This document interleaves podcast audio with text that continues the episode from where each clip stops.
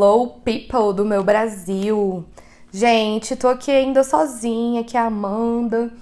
Tô sem a minha parceira de podcast, de vida, de tudo, da Sofia. Então, o podcast de hoje sou só eu, mas eu trouxe convidados especiais, igual no último, pra gente tornar esse processo mais colaborativo, tá? Eu vim falar hoje sobre hum, um assunto que é um assunto que me incomoda um pouco é um assunto que eu sinto que eu preciso desabafar e é por isso que eu vim trazer ele hoje. E à medida que eu fui construindo o que eu queria falar para vocês, eu tive alguns insights, algumas ideias, e isso me colocou num lugar de mais empatia e de é, e de mais entendimento, principalmente em relação à geração dos meus pais, sabe? Existe uma. A Lua, Lua Barros, uma vez ela falou uma coisa que ficou muito na minha cabeça. Que a empatia, ela não é um lugar que você chega. Você nunca vai falar que você é empático. É, eu, eu, lembro de um diálogo que rolou é, comigo com a minha irmã. E a gente tava falando, estava discutindo e tal. E aí ela falou assim, e eu falei, não, mas na comunicação não violenta se fala assim. Ela falou, também tô fazendo curso e, na verdade se fala assim. E a gente começou a entrar numa discussão violenta. E aí quando a gente percebeu, eu falei, Nina, a gente tá falando de comunicação não violenta sem usar empatia total. Então, assim, quando a gente se ligou nisso, a gente voltou para pra esse lugar, a gente se colocou nesse lugar mais empático, sabe? Mas ele não é um, um, um, lugar que você chega, é um lugar que você passa. Eu acho que acho que é isso, assim, a gente é humano e a gente tá o tempo todo é, nesse processo de autoconsciência das nossas ações, dos nossos pensamentos e da nossa fala. E não sei se existe alguém que é empático 100% do tempo. Bom, isso tudo para falar que eu mandei um áudio para algumas pessoas e falei com elas, né? Mas eu percebi que eu queria que elas respondessem a minha resposta, a resposta que eu queria escutar. E aí, quando, à medida que eu fui escutando, eu fui vendo que, principalmente das gerações mais velhas, é, a resposta não era a que eu queria escutar. E desapeguei disso, entendi que cada um tem seu processo. Então hoje eu vim falar do meu processo e vim falar também que talvez esse possa ser o seu processo e que, na verdade, é uma grande desconstrução, tá? E então o tema de hoje ele é sobre ser dona da própria aprendizagem, ter autonomia sobre a própria aprendizagem, né? É, eu me pego pensando na, na estrutura que a gente vive, né? a gente aprende sem autonomia desde criança. Então, a gente vai para a escola, a gente tem que desenhar o desenho que a professora quer que a gente desenhe. A gente vai para o ensino fundamental, a gente precisa fazer a matemática para a prova e a professora passa no quadro ou o professor passa no quadro e a gente tem que decorar aquilo ali. No ensino médio, a gente tem que estudar para passar numa prova de vestibular para a gente poder entrar numa faculdade. E aí, quando a gente entra na faculdade, a gente tem professores falando pra gente o que a gente deve fazer o tempo todo e sempre pensando que a gente precisa passar numa prova e principalmente o ENAD, né, que é para mostrar que a faculdade é boa. Então, o tempo todo a gente a gente precisa estudar é, para passar numa prova, isso é muito louco. A gente precisa estudar para passar numa prova, a gente precisa estudar porque a gente quer. A gente não precisa estudar, a gente não estuda porque a gente quer. A gente não estuda porque a gente é, sente prazer, porque é uma coisa intrínseca. A gente estuda porque foi imposto pra gente que a gente precisava estar numa instituição e aprender o que eles dizem que a gente precisa aprender, sabe? É, eu acho que meu sonho, quando eu entrei na faculdade, era montar, montar minha própria grade horária, sabe? Era olhar e falar, nossa, o que, que eu quero aprender? Em vez de ter que me formar em matérias obrigatórias. Então, eu lembro que quando eu saí da, da escola, eu amava a escola porque eu sabia que tinha as coisas que eu precisava aprender para uma prova, que eu não queria e que não era um processo autônomo, eu tinha professores para mandar eu estudar as coisas. É, mas tinha a, uma outra parte, que era a parte que, que me trazia esse prazer de aprender, que foi, foi quando eu fiz teatro na escola, eu fiz um musical, é, participava dos jogos, enfim, da parte de cultura. Era o que eu adorava fazer. E ali sim era aprendizagem, um aprendizado autônomo, sabe? Mas as outras, as matérias da escola era sempre uma aprendizagem imposta. Então, isso me incomodou muito. E na faculdade, quando a gente é adolescente, a gente floreia as coisas, né? E na faculdade falei, não, agora eu vou, vou virar adulta, eu vou aprender o que eu quero, eu vou gostar de aprender, porque eu quero um emprego bom, eu quero ganhar bem, e eu preciso aprender o, o que a faculdade vai ter lá para mim. E aí, cara, eu entrei na faculdade, foi um desapontamento, uma decepção, uma...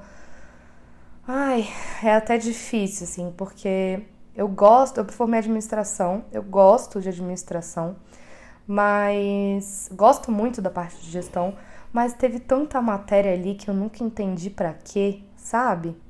Teve tanta coisa ali que eu tive que aprender para passar numa prova porque era obrigatório. Isso era a coisa mais doida do mundo. E hoje eu olho para trás e penso que talvez eu nem precisasse estar naquela instituição para aprender o que eu aprendi.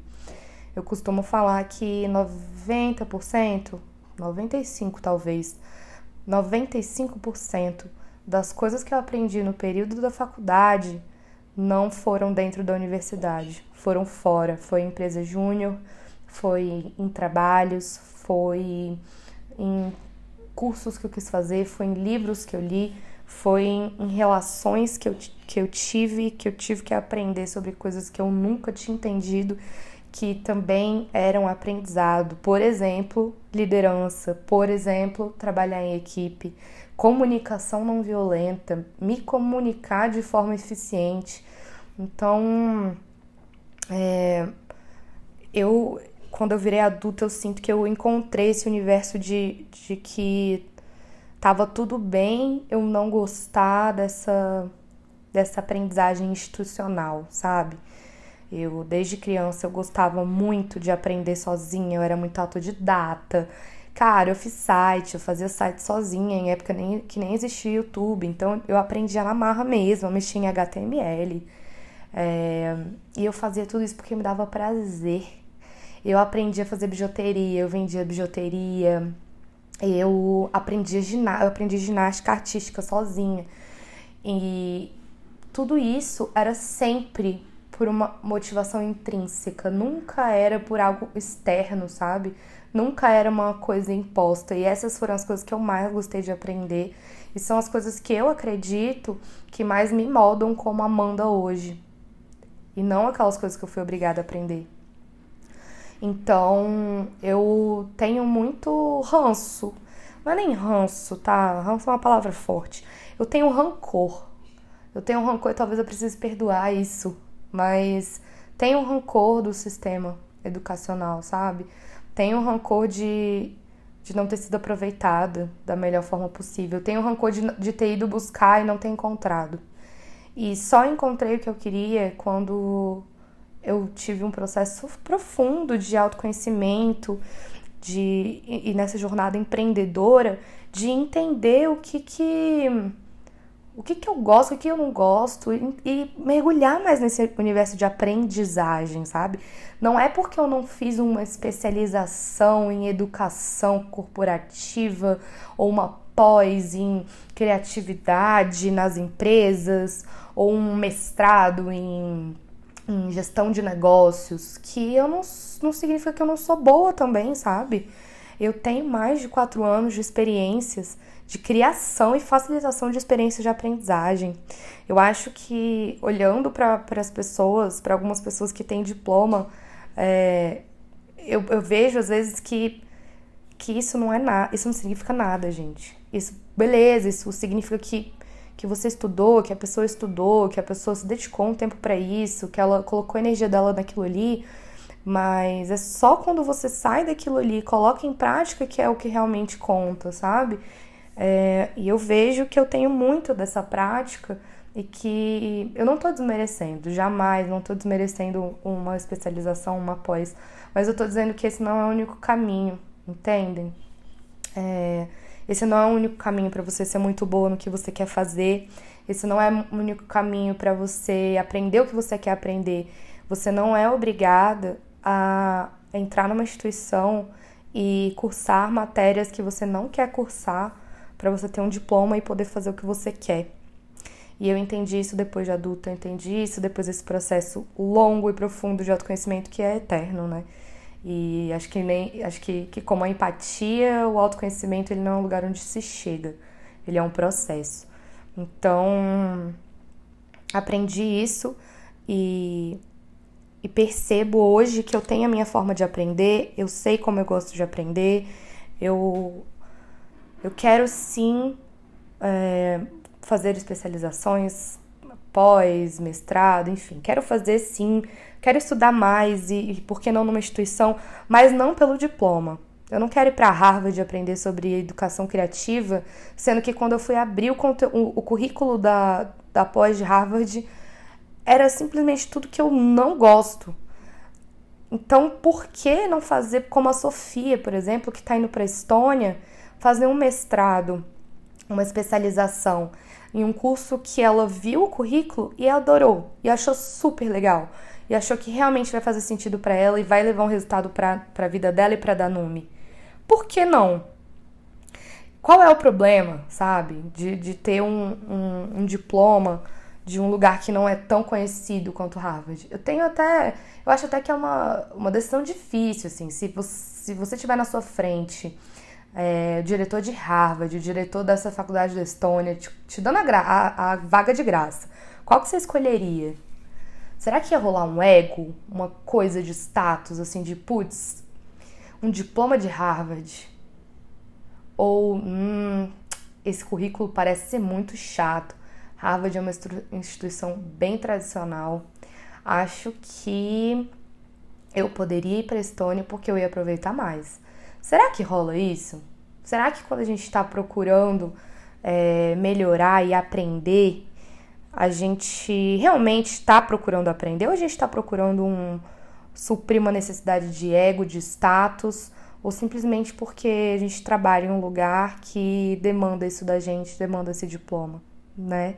Fica essa reflexão do que, que a gente do que, que a gente está aprendendo por prazer, por motivação, de forma intrínseca, e do que a gente está aprendendo porque a gente precisa aprender de forma obrigatória, sabe? Talvez esse tipo de aprendizagem ou ele deva ser repensado e transformado a forma como é feito, ou você pode deixar esse aprendizado para lá, né? Para mim, aprender hoje tem que ser uma coisa que me dá assim um. Ah, sabe, uma coisa que eu me sinto empoderada, que eu me sinto com autoestima, que eu falo, nossa, é, eu sou boa nisso aqui, hein? Eu acho que a gente virou escravo dessas instituições, assim, mas na verdade não escravo, mas a gente precisa de um diploma para entrar num para trabalhar com alguma coisa, a gente precisa de um diploma para mostrar para as pessoas que a gente é bom em alguma coisa. A gente estava fazendo uma live esses dias e alguém perguntou qual a formação de vocês. Depois de cinco dias de live gratuito, você realmente está pensando nisso? Você gostou do conteúdo? Você curtiu muito o que a gente falou? Fez sentido para você? Você curtiu aprender? Você aplicou e viu que deu certo e você ainda está pensando no que, que a gente é formada. Então, isso às vezes me pega, sabe? Isso me pega de, de jeito, porque logo eu, que sempre fui tão autodidata, que sempre busquei fazer cursos livres, mas não esses cursos que a gente faz para ter diploma. Logo eu, que sempre busquei aplicar, empreender tudo que eu gosto de fazer, tudo que eu aprendo. Então, isso me deixa um pouco indignada às vezes, sabe, gente? É... Será que isso deixa vocês indignados também? Será que isso rola? Eu acho que os diplomas têm seu valor, mas a gente não deve fazer alguma coisa pelo diploma, sabe? E eu acho que também a gente não deve desmerecer ninguém porque não tem um diploma. às vezes as pessoas as pessoas estão tão acostumadas e eu já fui muito essa pessoa também. Hoje eu me percebo muito menos, assim, muito menos. É, às vezes as pessoas estão acostumadas a, a, a, pedir, a ter um conteúdo mastigado, né? Então rola muito pra gente uma coisa de como é que faz isso, qual o passo a passo.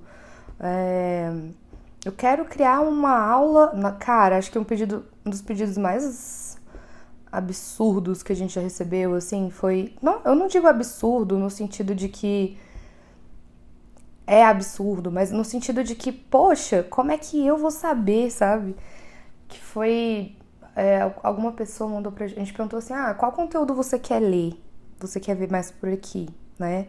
Na nossa lista de e-mail. E aí a pessoa respondeu: Ah, eu quero que vocês, vocês ensinem como criar uma aula criativa de interpretação de texto para alunos do, do, sétimo ano do ensino fundamental. Eu fiquei olhando para aquilo ali e falei: caraca, velho, como é que eu vou saber a resposta disso? Primeiro, eu não conheço nem. Eu não conheço a turma da pessoa, não conheço a persona, e, e assim, se você acompanha a gente, você sabe que a gente fala muito sobre persona. Então, não conheço a persona, não conheço para quem que a pessoa tá fazendo aquilo ali eu não tô dentro da. Gente, eu, eu a última vez que eu tava, fui pra escola foi quando eu tava no ensino médio, assim. Eu nunca fui professora de escola. Então, eu sempre fui facilitadora de adultos. Eu já fui facilitadora de criança, mas foi por pouco tempo e era com uma pegada totalmente diferente, sabe? Então, e mesmo se fosse, sabe? Que, que aprendizagem é essa? Que a gente quer a resposta para as perguntas eu acho que, assim, os conteúdos que a gente dá, os conteúdos que a gente proporciona, eles são aplicáveis em qualquer contexto, sabe? Eles não são só aplicáveis é, para adultos, ou só para crianças, ou só para é, cursos criativos. Não, eles são para tudo. Então, cabe a você que está vivendo esse contexto, a você que tem a matéria para dar, de filtrar o que aquilo ali pode te apoiar mas a gente virou escravo das instituições, a gente virou escravo da hierarquia do professor e da professora. A gente não, não, não tem. A gente vem do modelo ainda que o professor e a professora eles são. Eles eram hierárquicos, né? Eles não eram facilitadores, eles eram hierárquicos. Então, quando a gente tem um modelo assim, hierárquico, a gente espera a resposta. É, professor, não entendi. Então, me explica isso aqui. É desse jeito?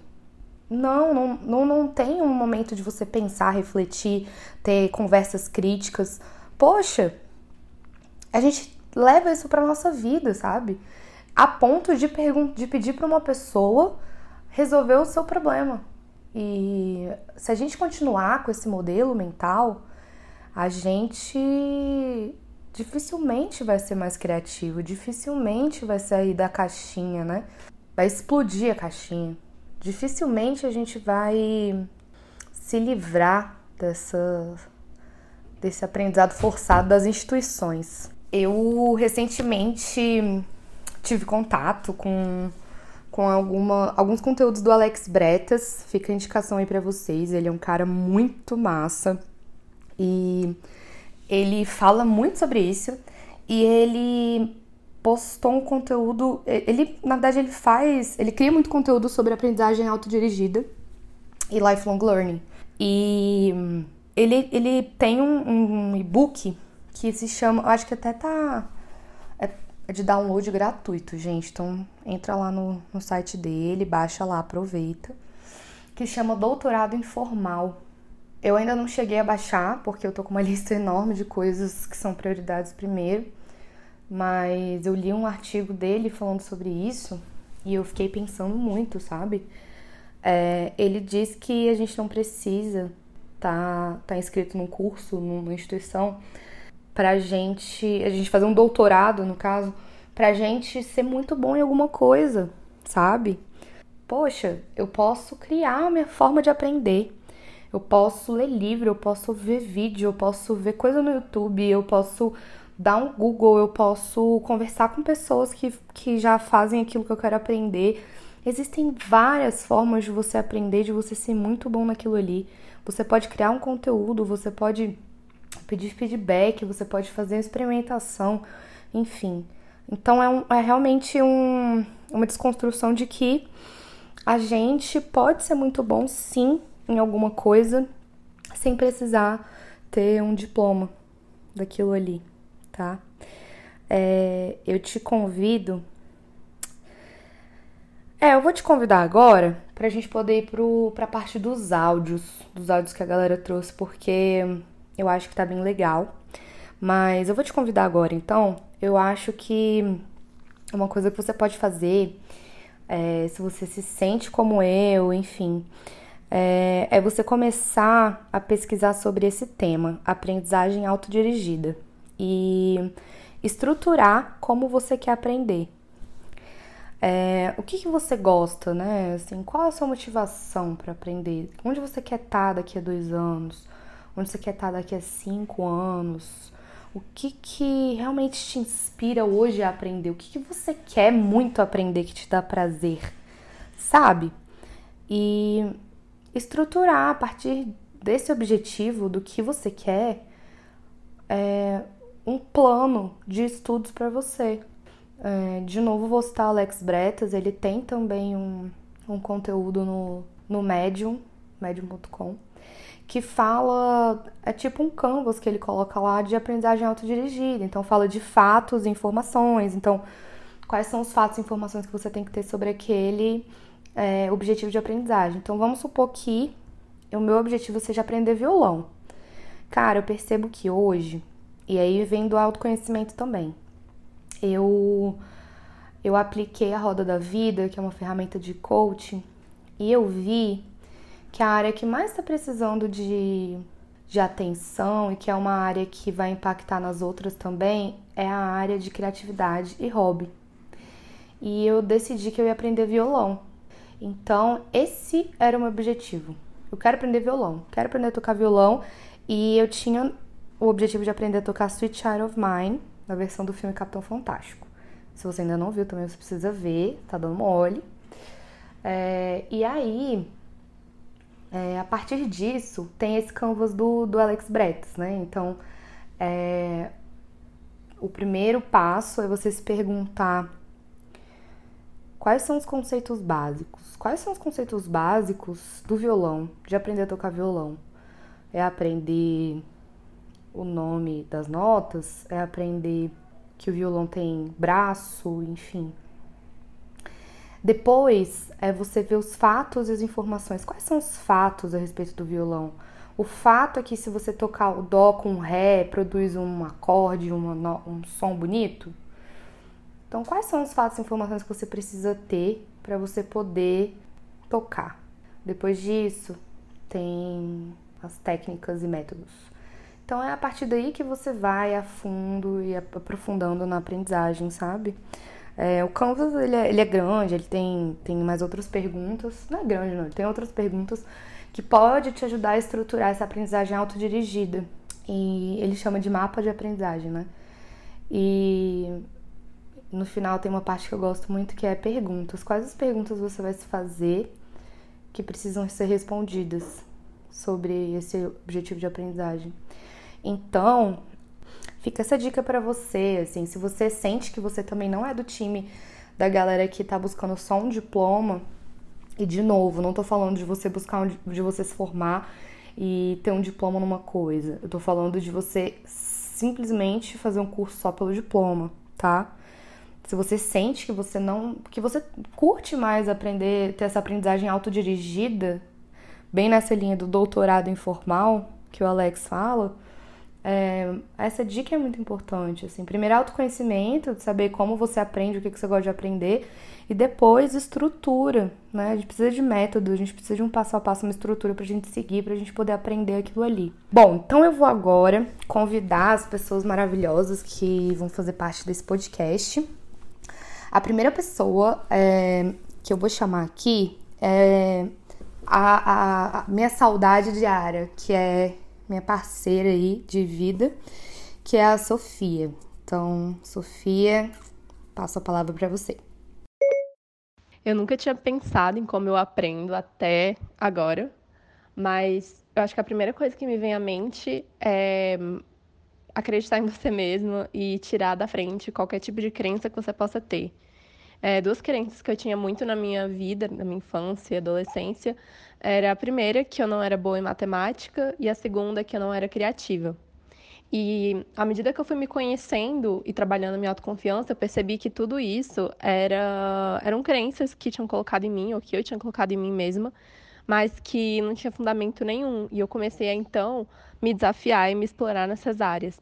Então, do lado da matemática, eu comecei a estudar mais sobre investimentos, porque era muito significativo para mim, para o meu futuro. E para o lado da criatividade, eu comecei a me explorar é, nas áreas de desenho, lettering, caligrafia. E eu tive resultados muito, muito bons nessas duas áreas. Então, isso só me mostrou que essas crenças elas estavam no meio do meu caminho do aprendizado em um aprendizado que depois vira, viraram hábitos para mim. É, então, acho que a primeira coisa é tirar esse tipo de crença da frente, de ah, eu não sou capaz, eu não consigo, isso não é para mim. É, tudo pode ser para você, se você tiver uma intenção e se, se fizer sentido.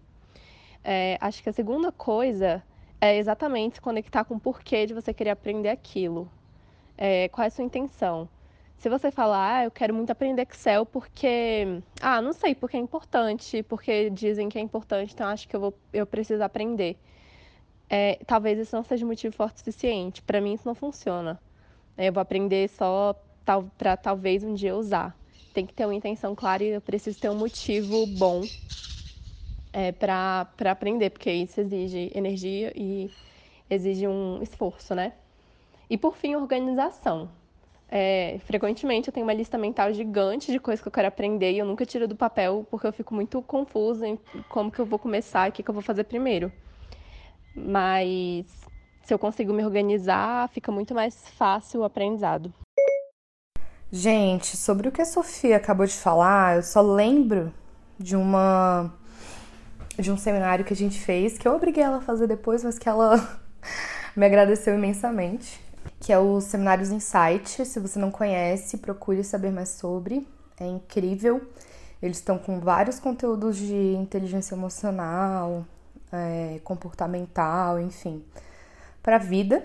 Gratuitos nesse momento de pandemia, então vale a pena. E um dos, num dos dias do seminário, eles falam sobre intenção versus método. Então, isso que a Sofia falou me remeteu muito a esse conceito, né? Então, primeiro de tudo é o autoconhecimento, de, do que eu vejo que ela falou, sabe? É o autoconhecimento, que é muito daquilo que eu falei mais, mais cedo no podcast, de, de você saber como você aprende, você saber sobre você, sabe? Saber sobre suas crenças limitantes e o que colocaram em cima de você sobre isso, né? Será que você realmente não é bom em matemática? Será que você realmente não é criativo ou criativa? Será? Será que isso não é uma crença limitante? Será que talvez a forma como você aprendeu te fez se sentir assim? E se você desse uma chance para isso hoje em dia, né? A Sofia deu, ela partiu do autoconhecimento para quebrar essas crenças limitantes. Primeiro para ter consciência de que ela tinha essas crenças limitantes e depois para quebrar, né? E é muito engraçado que que quando a gente fala assim, gente, faz. Quanto que é o troco aqui? Você vai dar um negócio, pergunta quanto que é o troco, você nem confere, porque você fala, não, não sou bom de matemática mesmo, então não vou nem conferir o troco. Cara, que crença limitante é essa, sabe? E isso tudo vem, né, da nossa, do nosso sistema educacional. É, e tá tudo bem. A gente, o que importa agora é a gente trabalhar esse autoconhecimento para não deixar isso, isso se perpetuar. Bom, nesse dia do seminário, que falou sobre intenção versus método, fala muito da intenção clara. Então, o que é intenção clara? É você saber onde você quer chegar. Você sabe que eles usam até um exemplo que eu gosto muito, que é assim: uma pessoa, eles puxam uma pessoa e a pessoa ela tem que andar de um ponto a outro. Ela tem a intenção clara, ela tem que chegar do outro lado da do palco. E aí ela simplesmente anda e chega no, lado, no outro lado do palco. Ele chama outra pessoa. O facilitador chama outra pessoa. E essa pessoa tem que ir agora de uma forma diferente. Ela não pode andar igual a primeira pessoa, mas ela tem o mesmo objetivo, ela tem a mesma intenção, que é chegar do outro lado do palco. E ela vai de costas. E ele chama mais outra pessoa e a mesma regra, e essa pessoa vai pulando. No final das contas, o que interessa pra gente desse exercício é quando a gente tem intenção clara, não importa o método que a gente use. Se a gente souber onde a gente quer chegar, a gente vai encontrar um método.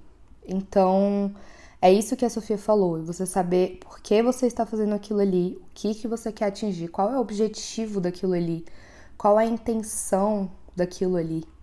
E o método, ele vai mudar. Então, assim, a gente também precisa estar muito consciente e ter esse autoconhecimento de perceber quando o método que a gente está implementando para atingir a nossa intenção clara não funciona mais.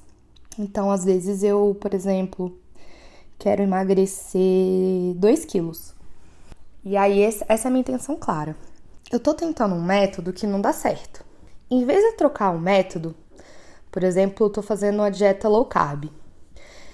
E não tá dando certo low carb para mim, porque eu perco os quilos e, e depois eu engordo de novo.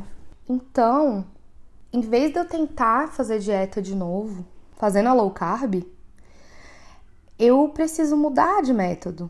De repente, fazer uma reeducação alimentar que vai perpetuar esse resultado, ou se a reeducação alimentar não der certo, fazer uma dieta cetogênica, de repente fazer mais exercícios, enfim, é ir testando os métodos, né? Às vezes a gente tenta um método, não dá certo, a gente acha que aquilo não é pra gente.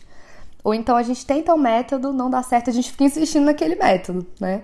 Dieta low carb não deu certo, eu vou fazer dieta low carb de novo porque vou tentar. Deve ter. Se dá certo pra todo mundo, tem que dar certo pra mim. E às vezes não é assim, cada um tem seu processo. Então, amei isso que a Sofia falou. Isso sobre organização também é bem por aí, é do que eu falei de você estruturar como você quer, né? Não adianta nada isso tudo virar, isso tudo tá na nossa cabeça e não virar ação. A gente precisa de ação para a gente poder resolver os nossos problemas e a gente poder evoluir mesmo. Então, já indico aí para vocês a Thaís Godinho do Vida Organizada, que ela fala muito sobre organização como um meio de você alcançar seus objetivos. E eu super acredito nisso. Então, agora eu quero convidar o Samuel. Samuel é marido do meu primo. Ele já foi nosso aluno, já fez um curso nosso e ele é professor de uma universidade. Ele é coordenador de uma universidade aqui em Brasília. Eu pedi para ele gravar um áudio pra gente também, então vou passar a palavra aí pro Sam. Oi, o meu nome é Samuel e uma das coisas mais importantes que eu aprendi na vida é que sempre existe algo a mais a ser considerado. Isso se aplica tanto para resposta de provas ou então para trabalhos, produtos apresentados, a gente sempre pode aprofundar, acrescentar alguma coisa, quando se aplica em questões da vida, do cotidiano, qualquer situação, qualquer contexto que a gente olhe, a gente sempre pode aprofundar e olhar com mais cuidado e ter mais reflexões e repensar. Então, isso é talvez o maior aprendizado que eu já tenha tido na minha vida inteira. Entender que por mais que eu saiba ou conheça ou já esteja é, cansado até, né, de saber de uma coisa só, sempre tem coisas a mais para serem acrescentadas. Cara, isso que o Samuel falou é muito legal porque na Numi a gente tem uma, uma perguntinha que a gente gosta de se fazer, que é o que mais é possível? Como posso melhorar? Eu acho que é bem isso, assim. Primeiro você tá. Você, se sabe, você saber que você não sabe de nada e que quanto mais você conhece as coisas, mais você vê que não, não sabe de nada e se colocar a serviço a ponto de melhorar suas práticas, de saber que você sempre pode ir mais a fundo, é, é um grande exercício assim, de, de sabedoria e humildade, na minha opinião. E eu acho que, que isso, assim, isso você não aprende numa, numa instituição. Isso você aprende com a vida, né? Então, valeu, Sam. Adorei. Agora eu quero dar a palavra para uma pessoa muito querida que faz parte da minha vida, uma amiga minha muito querida. Já se aposentou e hoje está desfrutando da vida. Então, vou dar a palavra para Cris. Uma das coisas mais importantes que eu aprendi na minha vida foi a minha relação com o processo de aprendizagem. Aprender tem a ver com amor, como dizia Paulo Freire. É, o amor pelo mundo que a gente quer conhecer, que a gente quer aprender sobre ele, que a gente quer aprender com ele, né, com as pessoas, é, aprender juntos. Então, o amor, ele potencializa o, a aprendizagem, os processos de aprendizagem. Se a gente amar o mundo, a gente vai gostar muito mais de aprender sobre ele. A serenidade na voz da Cris é uma coisa assim que, que me deixa muito muito tranquila, sabe? É muito gostoso escutar ela. E é isso que ela emana quando ela fala, né? Ela emana muito amor, que foi o que ela, ela trouxe pra gente. Esse, isso que ela falou de você amar o seu processo de aprendizagem. Gente, isso é muito forte. Vocês têm noção do tanto que isso é forte? A gente cresce aprendendo, entendendo que aprender é chato, que aprender é obrigatório, que aprender é na escola, na faculdade, no trabalho e numa especialização.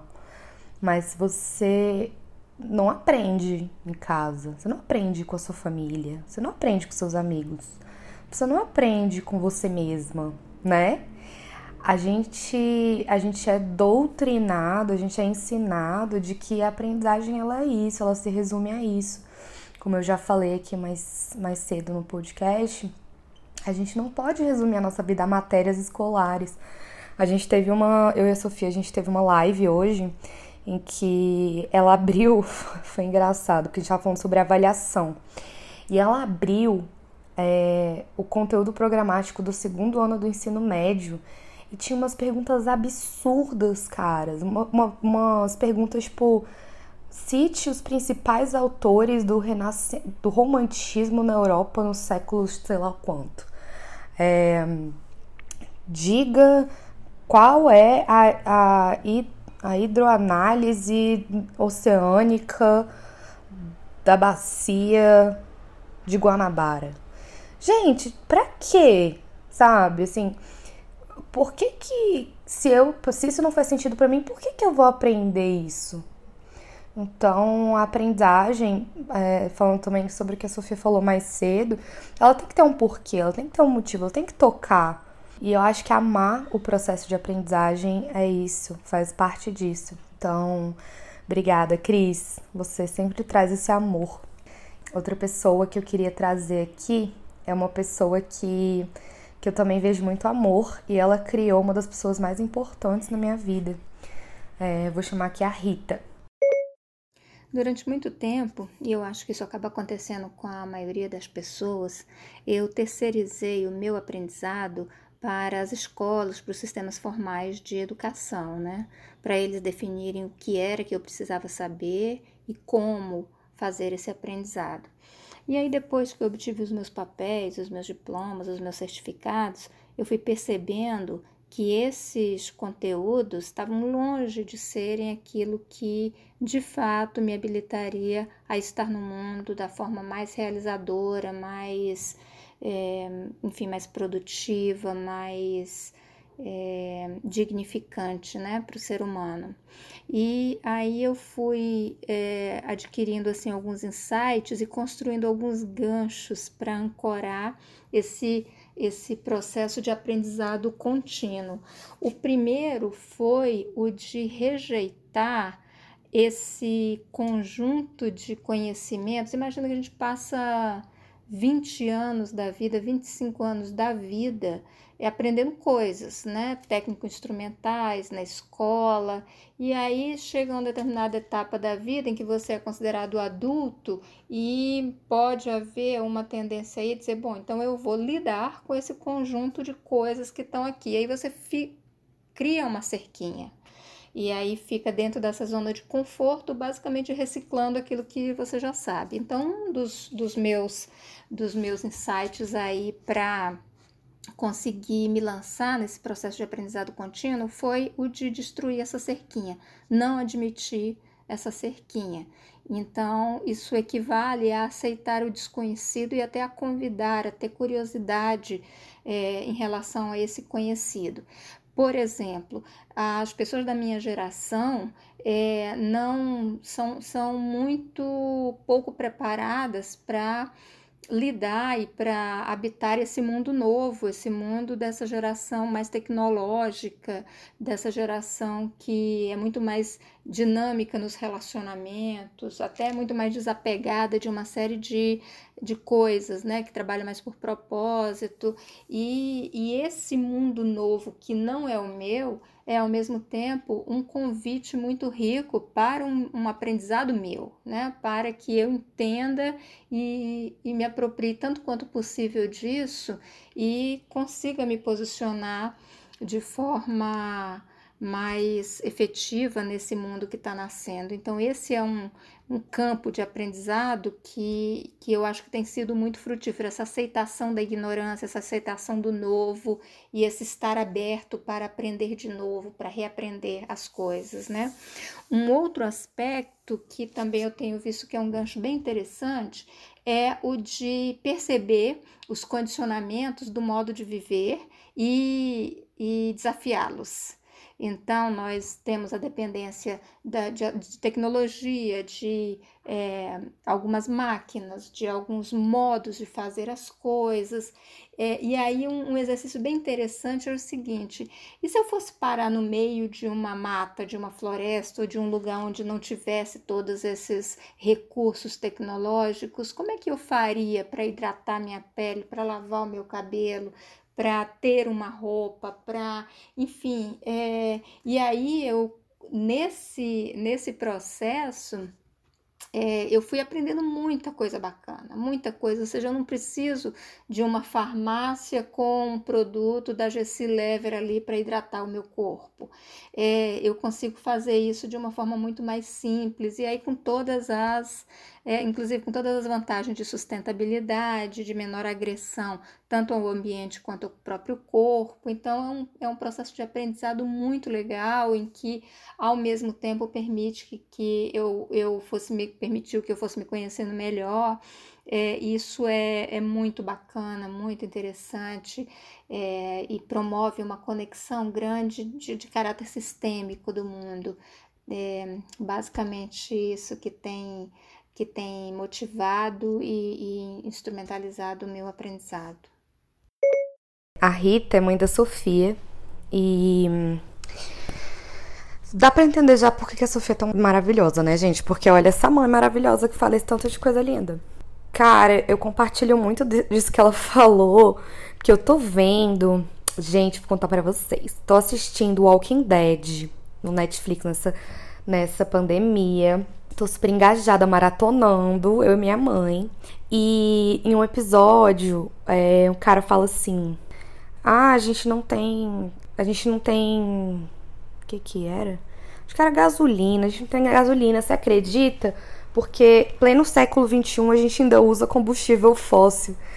E eu fiquei pensando, gente, imagina quando o mundo acabar. Não, o mundo vai acabar um dia, a gente sabe. Imagina se, se acontecesse uma coisa tipo essa. Vamos supor que um, um ataque zumbi e a gente é, tivesse que sobreviver. Sem nada, a gente não ia ter mais nada. A gente ia estar tá nesse, nesse nível aí que a Rita falou. É, precisando aprender a fazer as nossas coisas. Cara, a gente ia ter que se virar, a gente ia ter que aprender, sabe? A gente é, começa a desterceirizar o nosso aprendizado, a gente começa a terceirizar o nosso consumo, inclusive.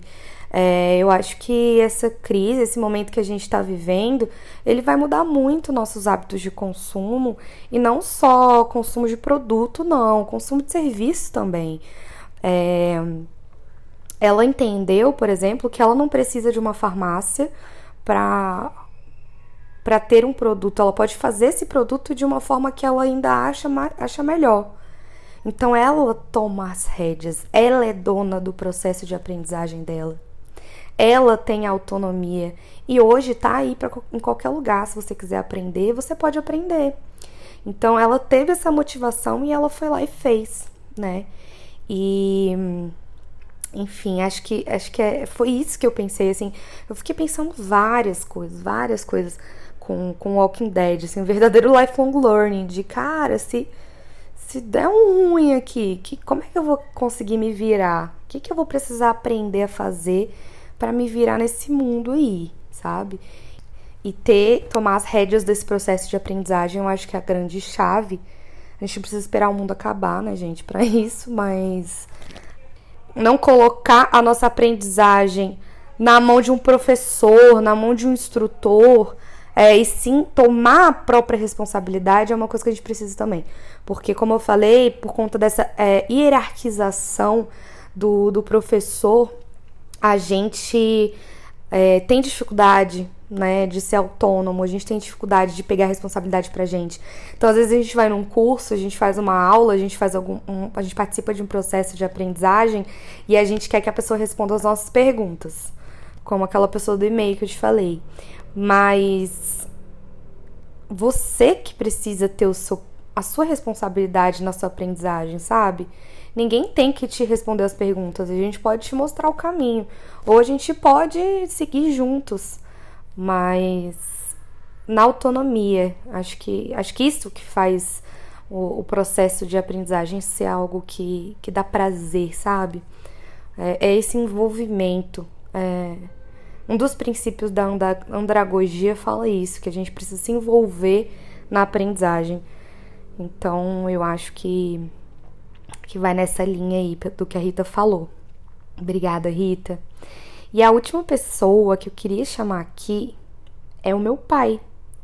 Então, vou dar a voz pro meu pai. Ah, uma das melhores coisas do mundo para mim foi ter estudado, tirar um curso superior.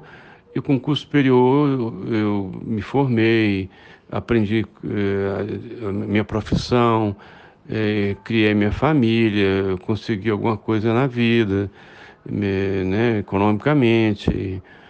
Enfim, é isso. E aí agora eu queria trazer essa reflexão, assim, que quando eu perguntei isso pro meu pai, eu não imaginava que ele fosse falar isso. Mas depois isso fez total sentido para mim, porque meu pai teve uma vida muito difícil e conseguir um diploma para ele é, era muito valioso. Era realmente um atestado de sucesso e era da onde ele ia conseguir dinheiro para tirar a família dele é, do perrengue que eles viviam, sabe? Então eu vejo que mesmo nesse caso é, foi pelo diploma, não foi pelo que ele ia aprender lá. Não tem essa coisa dessa geração de agora, da minha geração, de fazer o que a gente ama, ou pelo menos trabalhar com uma coisa e gostar dessa coisa, sabe? Era o que, que vai me dar dinheiro para tirar minha família daqui. E para ele, é, qualquer coisa, eu sinto que qualquer coisa que ele aprendesse na faculdade, que fosse dar um diploma para ele, fosse dar essa segurança, ele ia amar aprender.